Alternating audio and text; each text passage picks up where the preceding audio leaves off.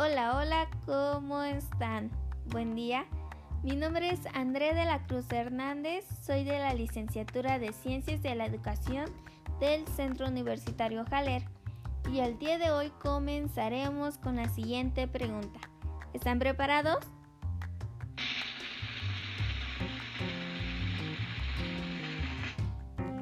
Muy bien.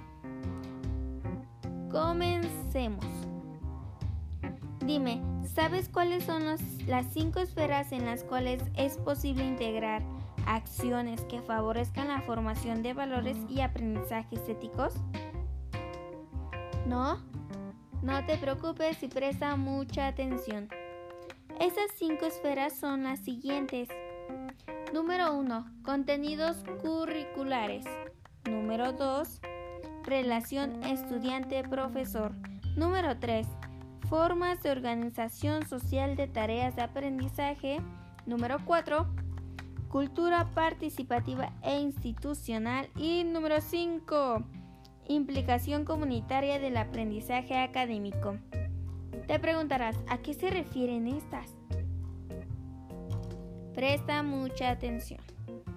Los contenidos curriculares pretenden conseguir las diferentes competencias en cada una de las titulaciones universitarias. No es algo exento de valor ético. Por ejemplo, enseñar y aprender contenidos curriculares de aprendizajes profundos y relevantes para las diferentes titulaciones que componen contenidos de interés social y ético equivale a promover la integración del impacto social y ético de los mismos. Claro, no solo se trata de organizar sistemáticamente un conjunto de, contenidos de carácter ético relacionados con el ámbito de conocimiento relativo a cada titulación, sino más bien de un cambio en la mirada y en la práctica del profesorado.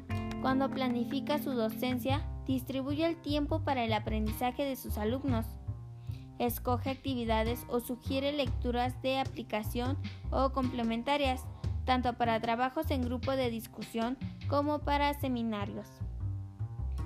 Número 2. Relación estudiante-profesor. En el espacio universitario debe ser un ámbito donde sea posible desarrollar prácticas de aprendizaje por ejercicio y observación de los valores de respeto y de responsabilidad y que al mismo tiempo convoquen a la correspondiente reflexión. La promoción de estos valores que entendemos exigibles a profesores y estudiantes y el aprendizaje de las competencias se hace se hacen posible un modo de vida respetuoso y responsable, son compatibles con las exigencias de esfuerzo y rigor en la aplicación de los criterios de evaluación del aprendizaje. Número 3. Formas de organización social de tareas de aprendizaje. Esto es un ámbito en el que la, práctica y la observación permiten de manera natural aprender a apreciar algunos valores que nos hemos planteado como objetivos en la universidad. Se trata de un modelo de autogestión del aprendizaje para el estudiante en el que el profesor no solo le enseñe, sino que además lo acompañe. Se hace factible mediante estrategias propias de un modelo colaborativo, constructivista y contextual. Por ejemplo, el aprendizaje basado en la resolución de problemas, el análisis de casos y el aprendizaje por objetivos son formas de abordar el proceso de enseñanza-aprendizaje que en el contexto de cambio de cultura docente están demostrando su potencial eficaz. Número 4. La cultura participativa e institucional. En este ámbito se pretende éticamente que la cultura institucional en la universidad hacemos alusión no tanto a la universidad en su conjunto como al centro, facultad o escuela donde los estudiantes aprendan y convivan. Tomamos como referencia esta cultura de la comunidad que permite al estudiante particular el ejercicio y reclamo de los derechos y la participación en la toma de decisiones que afectan el conjunto de los estudiantes. Obviamente, la cultura y la política institucional de cada universidad relativas a las posibilidades de participación de sus estudiantes, profesorado y personal en general influyen en la formación de este ámbito. La forma como se organiza el poder de las universidades, el carácter más o menos participativo de los estudiantes y de los diferentes sectores que la conforman y la transparencia en la toma de decisiones que afectan a su gobierno y funcionamiento son factores que ayudan a comprender el funcionamiento de las organizaciones. Número 5. La implicación comunitaria del aprendizaje académico.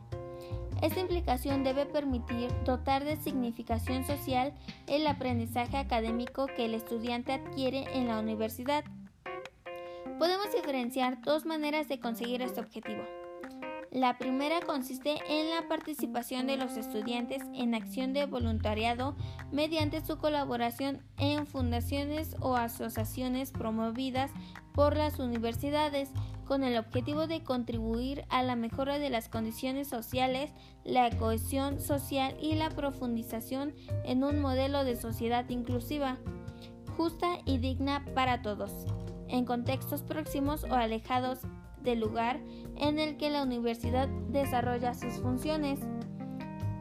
La segunda manera se trata de ofrecer de manera simultánea un servicio y de aprender de una forma distinta y más completa parte de los contenidos académicos de los estudios que se cursan. En sus orígenes, el aprendizaje servicio, nombre con el que se identifica esta modalidad formativa, no fue pensada por la universidad, aunque actualmente el número de universidades en el mundo que están implicadas en programas de estas características es cada vez mayor. Eso sería todo, sin antes mencionar la siguiente frase. Recuerda, los límites no solo se encuentran en los límites solo se encuentran en tu propia mente. Tus sueños no tienen fecha de caducidad. Respira hondo y sigue. Muchas gracias y hasta luego.